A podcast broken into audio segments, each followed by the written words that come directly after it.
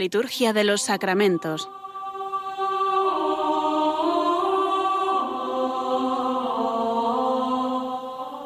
Con el Padre Juan Manuel Sierra.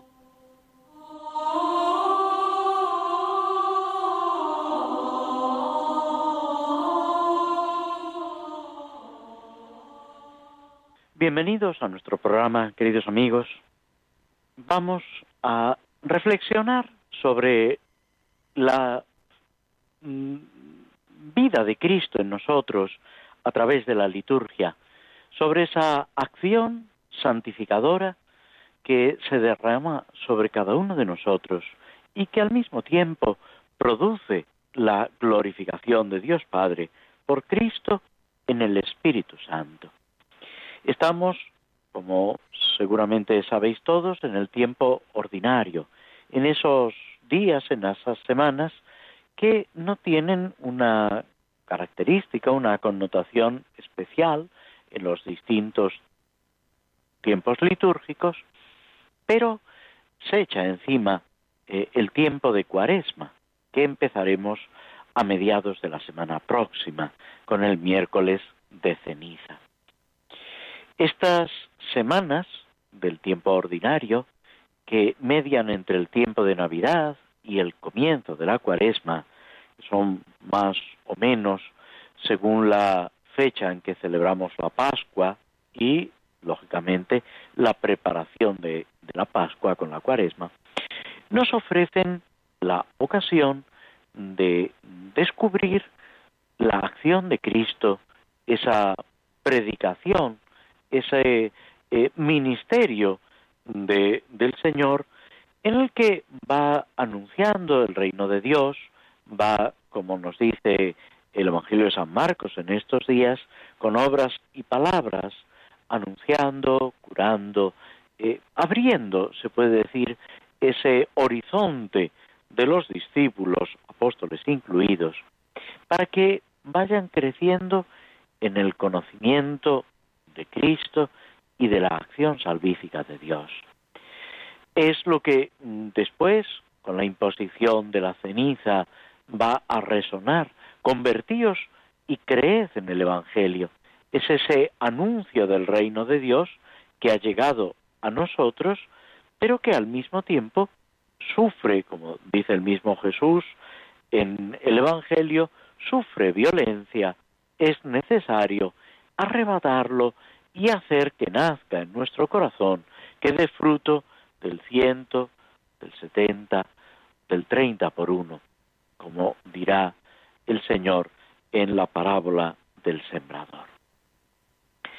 A lo largo de estos días también van apareciendo una serie de santos, hoy como memoria libre, San Jerónimo Emiliani, dedicado sacerdote, dedicado a la educación, Santa Josefina Vaquita, que sufrió la esclavitud, que después eh, entró en la vida religiosa y que vivió esa consagración, esa entrega total al Señor en la caridad. El día 10 celebramos a Santa Escolástica como memoria obligatoria. Es hermana de San Benito. Se puede decir que es eh, fundadora de las benedictinas, de esa forma de consagración a Dios en la vida monástica. La liturgia de las horas en el oficio de lectura nos ofrece un fragmento, un episodio de la vida de Santa Escolástica, cuando al final de su vida tiene la visita de su hermano San Benito, que al anochecer quiere volver al monasterio, ella le suplica que eh, se quede con ella charlando eh, durante la noche y él dice que de ninguna manera, que no puede eh, pasar la noche fuera del monasterio. Y entonces ella se pone a rezar, empieza a diluviar y San Benito no puede regresar al monasterio se lamenta con su hermana diciéndole, pero ¿qué es lo que has hecho, insensata?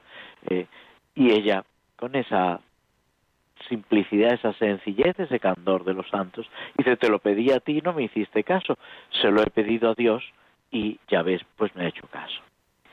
A los pocos días, eh, San Benito tiene esa revelación de que su hermana ha muerto y ha subido a la presencia de Dios. Viene a ser como esa despedida. Es curioso en los santos esta audacia, podemos decir, para pedirle al Señor incluso pues eh, cosas que pueden parecernos irrelevantes o que no son de una gran trascendencia para la historia de la salvación. Y sin embargo, el Señor está atento a todo lo que hay en nuestro corazón. Dirá el Señor en el Evangelio que hasta los cabellos de vuestra cabeza están contados. No valéis vosotros más que los lirios del campo, que los pajarillos del cielo. Es esa confianza que los santos han vivido y que cada uno de nosotros estamos también llamados a vivir en relación con el Señor, con nuestros hermanos, lo cual no quiere decir que se vaya a cumplir todo lo que nos apetece, todo lo que en un momento dado nos gustaría, pero no porque el Señor no lo tenga presente, sino porque a lo mejor no nos conviene a nosotros o no conviene a otras personas. El Señor en su providencia eh, sabe, conoce, gobierna nuestras vidas y el mundo entero, atento, delicado, preocupado por cada uno de nosotros y rodeándonos en todo momento con su amor y con su ternura. Al día siguiente, el día 11, que es también el día de, digamos, de los enfermos, de oración por los enfermos, celebramos a la Virgen de Lourdes.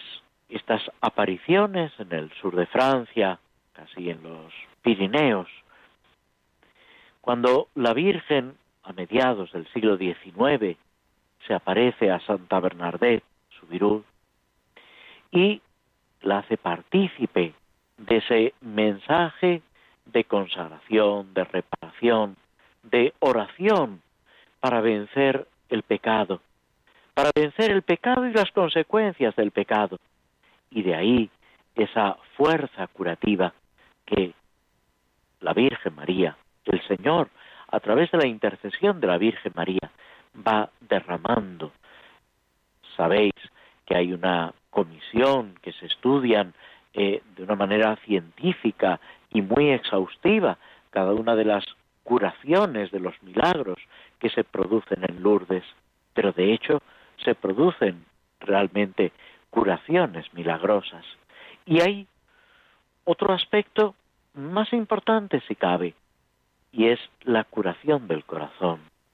Es esa transmisión de la fe esa vitalidad de la vida cristiana que adquirimos de manos de la Virgen, unidos a ella y aprendiendo de ella. Ella se presenta en estas apariciones de Lourdes, estaba recién definido el dogma como la Inmaculada Concepción, la llena de gracia, la que ha vencido por la obra de Dios al pecado en su vida y con ella también nosotros podemos vencer el pecado y las consecuencias del pecado. Mirando a Jesucristo, esas palabras que recoge el evangelista San Juan en las bodas de Caná. Haced lo que él os diga. La oración, el ofrecimiento de nuestros sufrimientos, de nuestros dolores, de todo lo que acontece para vivir por Cristo, con Él y en Él.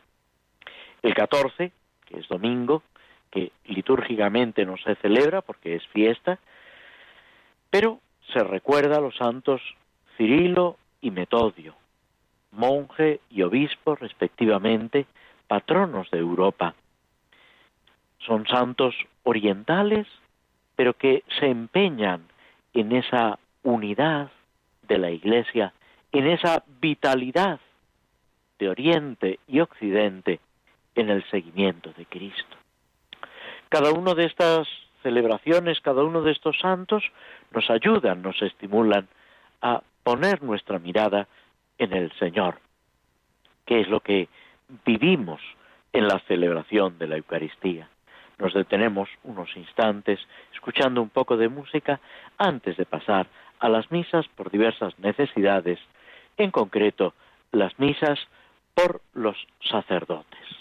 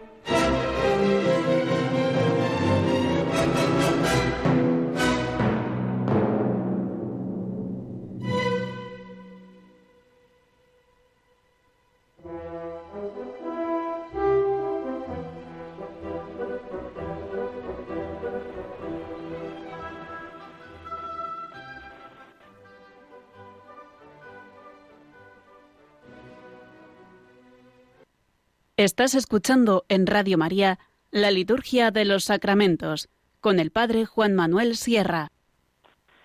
Tomamos una poesía de Samuel Bernardo Lemus, Amo las Flores, que nos recuerda un poco las lecturas, la primera lectura de estos días, en el que comenzamos con la narración del Génesis, la creación del mundo, cómo Dios va creando las cosas viendo que son buenas, hasta culminar en la creación del hombre, en Adán y Eva, llamados a compartir esa felicidad de Dios, esa vida de Dios. Vendrá después esa traición con el pecado, pero esa voluntad salvífica de Dios que es más fuerte que el pecado, que vence incluso nuestra propia maldad. Amo las flores porque dicen el himno más perfecto de la creación. Son los ojos del alma, son la caricia de la belleza más transparente. Y aprendí a llamarlas por sus nombres como a lo más querido, con acentos del corazón, para que su nombre en mí fuera la creación de un nuevo amor, que florezca siempre para alegrar la vida, para llenar de gozo la tierra, para levantar el alma hasta las cumbres, para saber bajar hasta el fondo de la tierra y allí gritar con propio acento que la gloria de Dios no es sólo para contemplarla en su esplendor, sino para vivirla con amor como las flores, que han brotado en sus manos, para decirnos lo que el alma pronuncia con los ojos. Las flores del alma serán siempre las más bellas. Pues esta belleza del cuerpo y del alma, de lo creado es una invocación y una invitación para vivir en el Señor. Estábamos ocupándonos de las misas por diversas necesidades, en concreto la misa por el propio sacerdote. Y habíamos llegado hasta la oración sobre las ofrendas. Cada uno de estos formularios tiene tanto las antífonas de entrada y comunión como las tres oraciones que el sacerdote pronuncia las llamadas oraciones presidenciales, colecta sobre las ofrendas y después de la comunión. Son tres formularios que eh, llevan la numeración, la distinción A, B, C.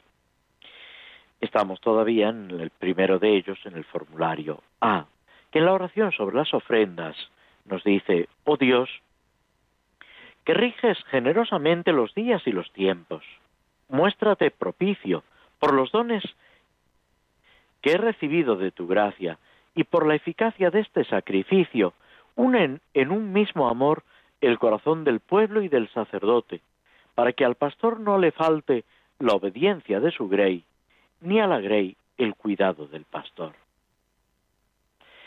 Aquí una característica curiosa de esta oración es eh, esa alusión que el sacerdote mismo hace a sí mismo, cosa que no es común en las oraciones, en los textos, que más bien se habla o de la Iglesia o de todo el pueblo de Dios, etc. Pero no es eh, abundante, no es corriente que eh, la liturgia haga estas alusiones, como si dijéramos en primera persona. Hay una invocación a Dios señalando cómo Dios es Dios del tiempo, de la eternidad, una idea que aparece en la bendición del cirio pascual, en la vigilia pascual, Alfa y Omega, Señor del tiempo y de la eternidad. En el mismo Apocalipsis se saluda a Cristo como el Alfa y el Omega, el principio y el fin, el que lo envuelve todo. En el profeta Malaquías, recogido tímidamente en la plegaria eucarística tercera, también se habla de ese sacrificio que se ofrece al Señor desde donde sale el sol hasta el ocaso, hablando no solamente del transcurso espacial que apreciamos a lo largo del día, sino también de ese transcurso temporal. Saludamos a Dios como el Señor del tiempo y al mismo tiempo descubrimos cómo el tiempo trabaja a favor de Dios. Es algo que recorre la historia de la salvación, ese dominio sobre el tiempo, cómo Dios se va presentando, va actuando a través del tiempo para la salvación de cada uno de nosotros, del pueblo de Israel, de la Iglesia, del mundo entero. Es importante que no perdamos de vista este aspecto de nuestra fe, de nuestra vida cristiana. Es Dios quien rige generosamente con todo lo que este calificativo supone, con generosidad, derramando sus dones, su gracia, a manos llenas, los días y los tiempos. Y le pedimos que se muestre propicio, que nos ayude, que esté cercano a nosotros, al sacerdote que celebra, a la asamblea que lo acompaña, a la iglesia entera, por los dones que he recibido de tu gracia. Es esta alusión personal que el sacerdote debe reconocer.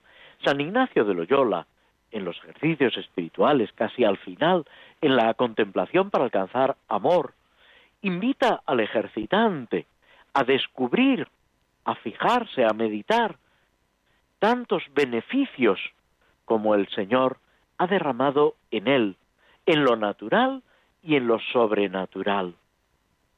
Esa otra frase del mismo santo, ver a Dios en todas las cosas y todas las cosas en Dios. Palpar esa grandeza y esa bondad de Dios que nos sale al encuentro de tantas maneras, de tantas formas. Muchas veces nos agobiamos por el mañana, como dice el Evangelio. Vivimos sumergidos en las dificultades de cada día, que serán reales, ¿quién lo duda? pero que no es ni todo ni lo más importante. A veces ofuscados por las adversidades, por los aspectos negativos, nos cuesta descubrir, maravillarnos, extasiarnos con todo lo bueno que hay en nuestra vida. Vuelvo a decir en lo natural y en lo sobrenatural. Ya el mismo hecho de existir es un regalo de Dios, es algo inmerecido que hace posible todos los demás regalos.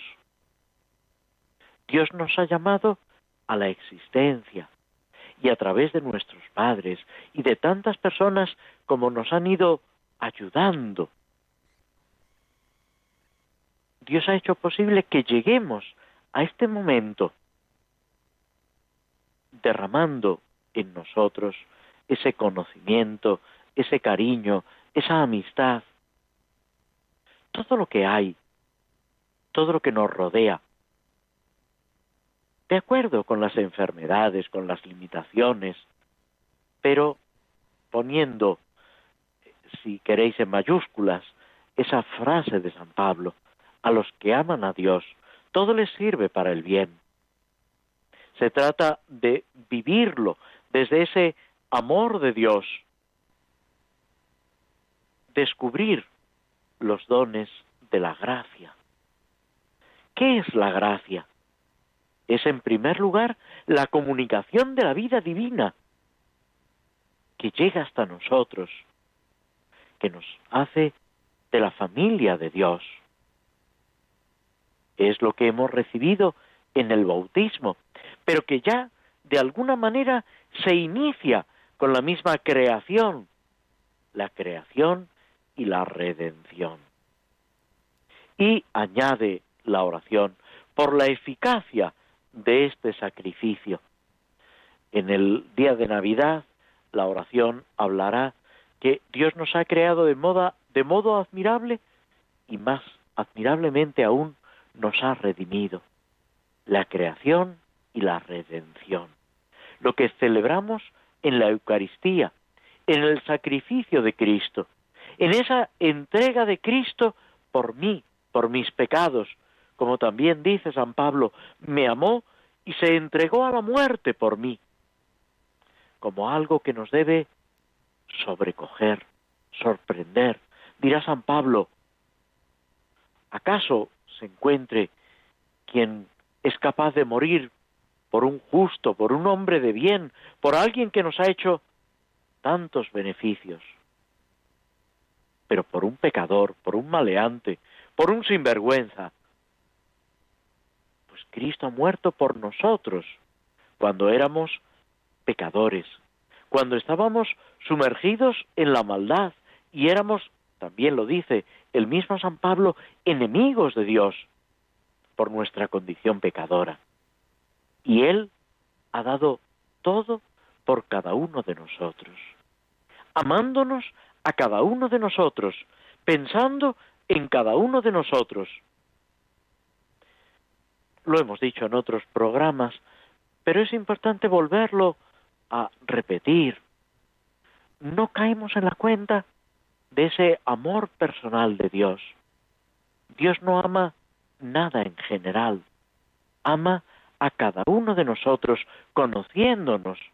Nosotros por nuestra limitación, difícilmente imaginamos esa capacidad infinita de Dios para conocernos, para amarnos, para entrar en nuestra intimidad y llamarnos a esa intimidad con Él, para unirnos a Él en un abrazo, del cual el abrazo humano es un pálido reflejo, es una imagen tan lejana ese abrazo de Dios que nos rodea, nos introduce en lo más profundo del misterio del amor de Dios. Las palabras se quedan cortas, es lo que los místicos han atisbado un poquito mejor y al mismo tiempo han reconocido su incapacidad para expresarlo. Esa petición audaz de Moisés, cuando desea ver el rostro de Dios, que Dios le acompañe, y Dios que se le muestra, pero no plenamente, porque todavía no es capaz, porque no ha llegado a ese grado de perfección, que solamente a través de esa muerte se puede alcanzar, esa felicidad plena en Dios, cuando lo veamos cara a cara, cuando contemplemos como se dice también en la liturgia, la hermosura infinita de su rostro. Pues todo esto está latente en la oración sobre las ofrendas, en esa petición del sacerdote para él y para los que le acompañan, para la iglesia entera, por la eficacia de este sacrificio la muerte de Cristo es eficaz. Realiza aquello que está simbolizando, esa reconciliación de lo humano y lo divino, esa participación que se nos da de la misma vida de Dios. Pues por esa eficacia une en un mismo amor el corazón del pueblo y del sacerdote, que sea una única caridad.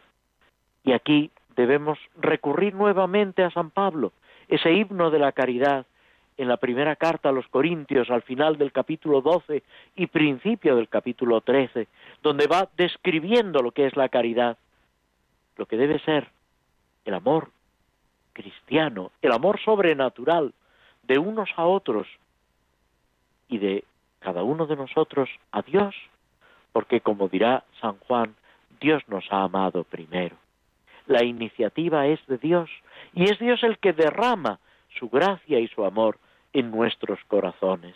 Es muy importante esa unión profunda en la caridad entre el sacerdote y los fieles, sintiendo que se necesitan mutuamente, que juntos deben estar empeñados en esa extensión del reino de Dios, que Cristo lo sea todo en todos, sin ocupar los unos la misión de los otros, sino todo lo contrario, apoyándose mutuamente, colaborando, sabiendo que trabajamos todos en la glorificación de Dios y en la santificación del mundo.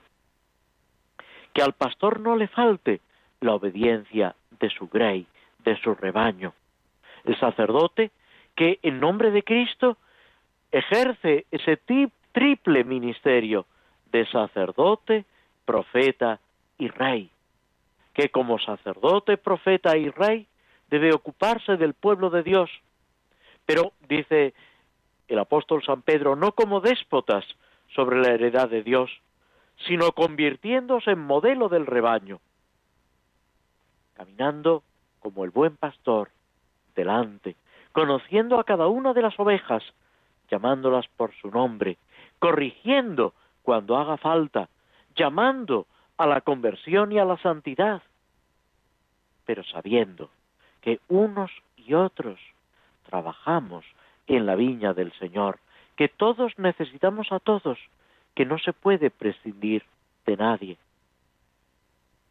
que al pastor no le falte la obediencia del rebaño, ni al rebaño el cuidado del pastor. El sacerdote no es sacerdote para su propio provecho, para sí mismo. Lo repite San Agustín hasta la saciedad. Con vosotros soy cristiano, para vosotros soy obispo. Lo primero es motivo de tranquilidad, de confianza. Lo segundo es responsabilidad, cuidado, motivo de preocupación y de solicitud es ese cuidado que por encima de todo debemos tener los unos hacia los otros, viviendo en esa comunión del cuerpo de Cristo, formando todos esa realidad espiritual que es lo que Cristo va derramando en nuestros corazones por su gracia. Con esto nos detenemos una vez más, escuchamos un poco de música antes de proseguir con el comentario a los salmos, en concreto con el Salmo 33.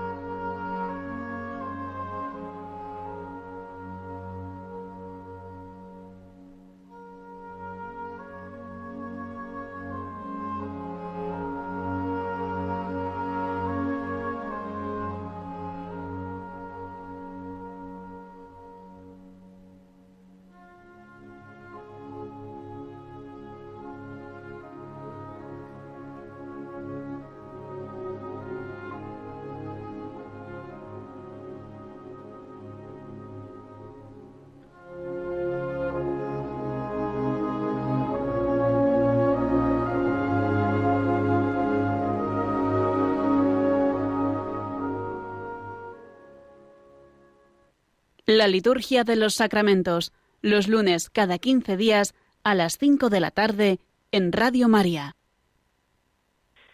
El Salmo 33, 34, según la numeración hebrea, a partir del versículo 12, del 12 al 22, 23, nos ofrece una especie de reflexión sapiencial. Venid, hijos, escuchadme. Os instruiré en el temor del Señor. ¿Hay alguien que ame la vida y desee días de prosperidad? Y luego sigue, guarda tu lengua del mal, tus labios de la falsedad, apártate del mal y obra el bien, busca la paz y corre tras ella, etc. Son consejos que el salmista nos está dando para vivir en esa presencia, en esa cercanía a Dios.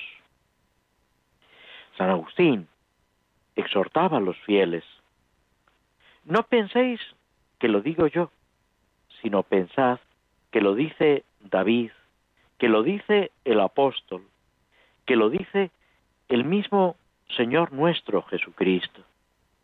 Venid, hijos, oídme. Se trata de prestar atención a lo que el Señor nos dice, de abrirle el corazón, como decíamos antes nuestro programa, de descubrir esa presencia, ese mensaje. Las oraciones de la misa en las primeras semanas del tiempo ordinario, curiosamente insisten en esa eh, voluntad de Dios, lo que Dios quiere, espera de nosotros. Tener la capacidad de descubrirlo y de cumplirlo. Toda nuestra vida, en realidad, la vida del cristiano, debería transcurrir en ese discernimiento, en ese descubrir lo que Dios nos pide en cada momento para cumplirlo, porque es ahí donde está la santidad y la felicidad a la que Dios nos llama. Se trata de abrir los oídos y de abrir sobre todo el corazón, Luego, el salmista desciende a esos consejos prácticos. Guarda tu lengua del mal, tus labios de la falsedad. Son cosas aparentemente simples que se refieren a nuestra relación con las personas que nos rodean. Pero si lo analizamos un poco más despacio, si caemos en la cuenta de la importancia de la verdad, Jesús se define a sí mismo como camino, verdad y vida. Y él dice que todo el que es de la verdad escucha sus palabras. Es lo que no termina de entender Pilato. Al mismo tiempo, discutiendo con los fariseos, con los sumos sacerdotes, con los escribas, les dice que son que están vinculados al padre de la mentira. ¿Quién es el padre de la mentira? Satanás. En el Génesis ya lo vemos engañando a Eva y por medio de Eva a Adán y a la humanidad entera. Con esas palabras engañosas de si podéis comer, si no podéis comer, si moriréis, si no moriréis. La mentira, que nos acecha a todos y que sin embargo debemos rechazar con energía. La gravedad de los pecados de la lengua, de nuestras palabras, de lo que decimos, en el Nuevo Testamento se dirá, hay quien se cree hombre religioso y no refrena su lengua, pero su religión no es auténtica. A través de nuestras palabras se expresa lo que hay en nuestro corazón, lo advierte también Jesús en el Evangelio. De la abundancia del corazón habla la boca. Y Cristo quiere transformar nuestro corazón, arrancar de nuestro pecho esos corazones de piedra y darnos un corazón semejante al suyo. Se establece en el Salmo una identificación entre la mentira, el mal y la guerra, la verdad, el bien y la paz, por otro lado. Es ese doble camino del bien y del mal que acecha al hombre, que en distintos pasajes del Antiguo y del Nuevo Testamento y después de la literatura cristiana se presenta, por ejemplo, en la Didajé, en el Pastor de Hermas, escritos del siglo I, II, ese camino del bien, de la verdad, del seguimiento de Cristo, o lo contrario, del pecado, del egoísmo, de la mentira, que nos está acechando siempre, pero que podemos vencer unidos a Cristo. Las palabras del Salmo se refieren directa y literalmente a las relaciones entre nosotros, a la sinceridad y bondad, a la paz con el prójimo, pero es algo que debe afectar a todo cristiano y a todo hombre. El mismo San Agustín, volvemos a citarlo, nos invita a no perjudicar a nadie, a no matar a nadie, a no hurtar, a no cometer adulterio, no robar, no decir falso testimonio, apartarnos del mal. De este célebre escritor español, Menéndez Pelayo, él mismo señala que ha intentado siempre no ofender a nadie conscientemente, no hablar a nadie con el deseo de hacer daño. Ojalá esto se realizara también en cada uno de nosotros y que en ningún momento el enfado, la ira, el perder el dominio de nosotros mismos nos lleve a no cuidar nuestras palabras, a no poner la verdad por encima de todo, a no buscar el bien propio y el bien ajeno, pero con los criterios del Evangelio. Solo así tendremos la paz verdadera, la paz con nosotros mismos, la paz con Dios, siguiendo el camino de Dios que conduce a la vida, la paz con el prójimo, por encima de mezquindades, de egoísmos, como pide San Pablo en la carta a los romanos, venciendo el mal a fuerza de bien, imitando en definitiva a Jesucristo que pasó haciendo el bien. Es lo que los apóstoles anuncian en la predicación. Este es el fundamento teológico. Los ojos del Señor miran a los justos. El Señor se enfrenta con los malhechores. Obrando el bien, reconocemos ese abrazo de Dios, esa felicidad y ese amor de Dios que nos rodea. En cambio, los malhechores serán borrados de la tierra. El Señor se enfrenta con los malhechores. El Señor está cerca de los atribulados. Es esa providencia de la que también hablábamos al principio del programa. Y el Salmo termina, el Señor redime a sus siervos, no será castigado quien se acoge a Él. Es esa confianza en el Señor por encima de todo. A bondad no hay quien le gane a Dios, y de eso debemos estar completamente seguros. Por eso, la confianza en Él es la única actitud adecuada, coherente, sabia. Y es lo que cada día, cada instante de nuestra vida, por encima de los acontecimientos, debemos vivir apoyados en Él. Nos detenemos unos momentos, escuchamos de nuevo un poco de música antes de pasar a la última parte de nuestro programa con la lectura y el comentario de la obra de Tolkien, El Señor de los Anillos.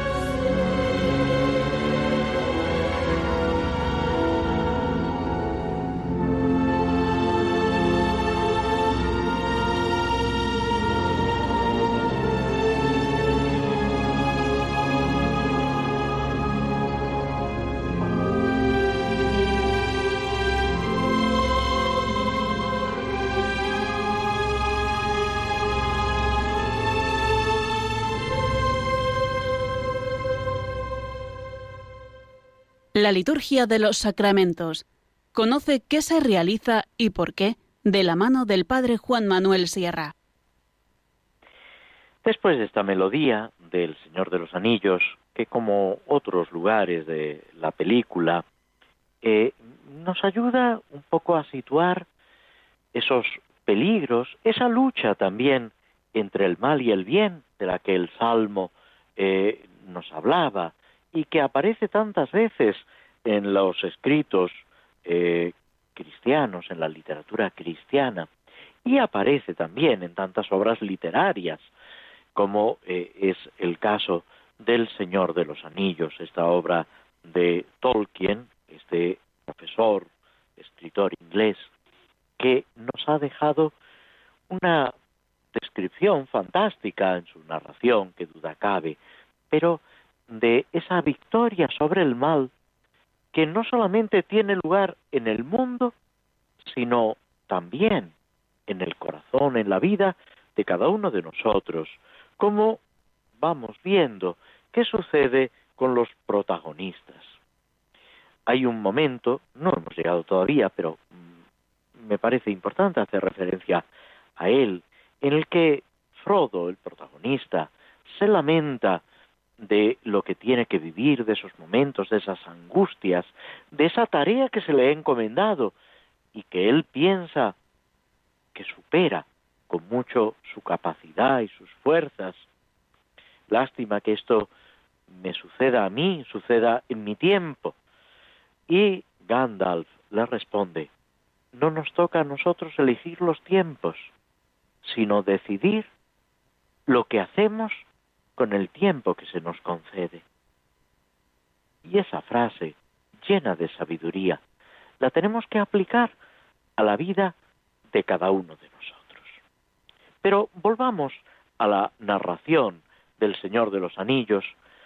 Hemos dejado a Frodo y a sus amigos, Sam, Merry, Pippin, que por los pelos han escapado de ese terrible eh, árbol, ese sauce gris que ha intentado atacarlos, que de alguna manera manejando el bosque viejo les ha impedido proseguir adelante.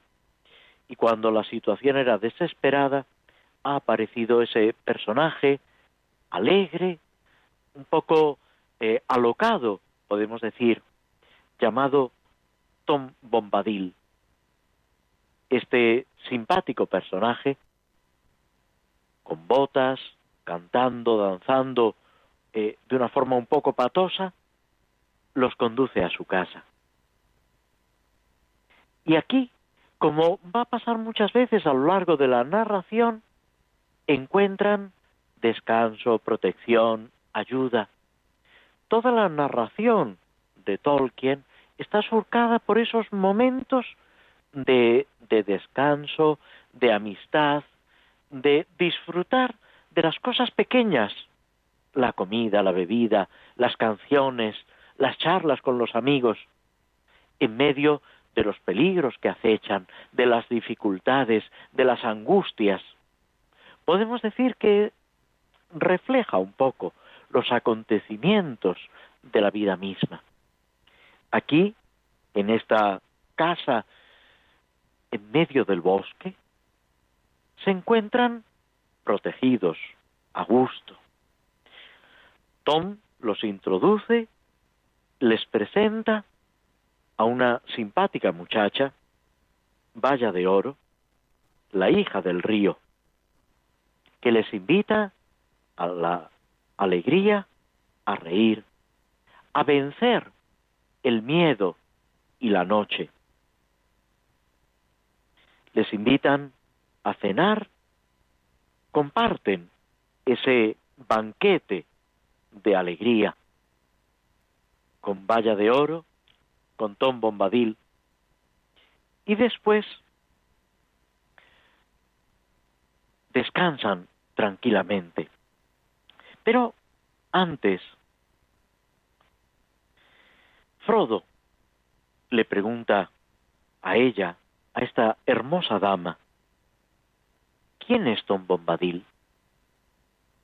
este personaje con el que se han encontrado. Ella sonriendo responde simplemente, es Él,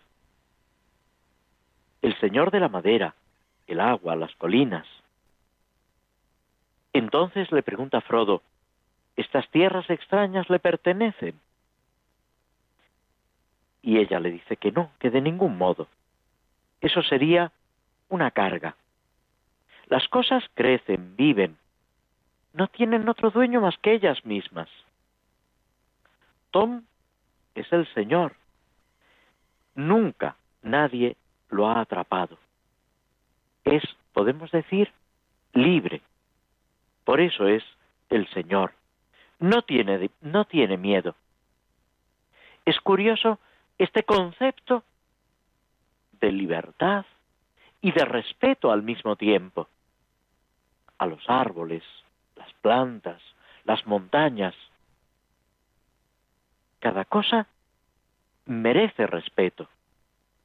Hablábamos antes, a lo largo del programa, hemos hecho alusiones en diversos momentos de la creación.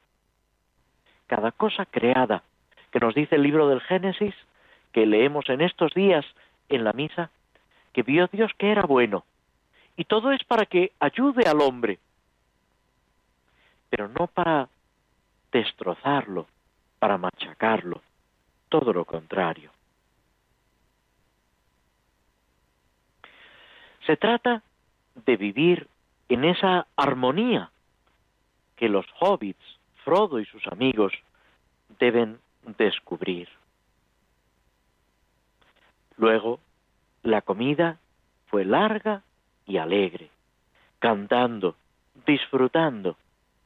Es importante disfrutar de cada momento, de cada persona que está a nuestro lado, abriendo nuestro corazón, proclamando, como se nos decía en el Salmo y tantas veces repite la liturgia, de la verdad, la verdad que os hará libres, la verdad que se fundamenta en Cristo, presente en nuestra vida, en la gracia que Cristo nos comunica a través de los sacramentos, de los sacramentales, de tantas oraciones.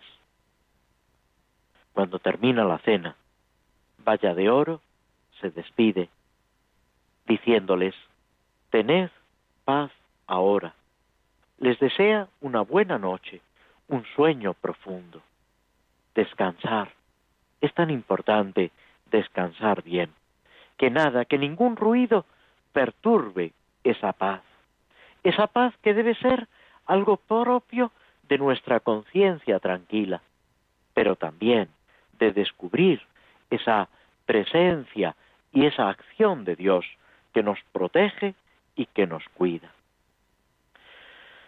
Antes de despedirse, Frodo le pregunta, si se ha encontrado con ellos, si ha venido en su ayuda por casualidad o si oyó su llamada. Y Tom le dice, fue la casualidad, si quieres llamarlo casualidad, aunque os estaba esperando. Para el cristiano no hay casualidad, hay providencia. Pues en esa providencia, ese cuidado de Dios por cada uno de nosotros es lo que nos tiene que ayudar y animar a seguir adelante. El próximo día que nos volvamos a encontrar Dios mediante a través de las ondas de Radio María, estaremos ya en la cuaresma. Os deseo a todos una feliz tarde y un buen comienzo de la cuaresma, fiados en el Señor y con todo entusiasmo. Hasta entonces, muy buenas tardes.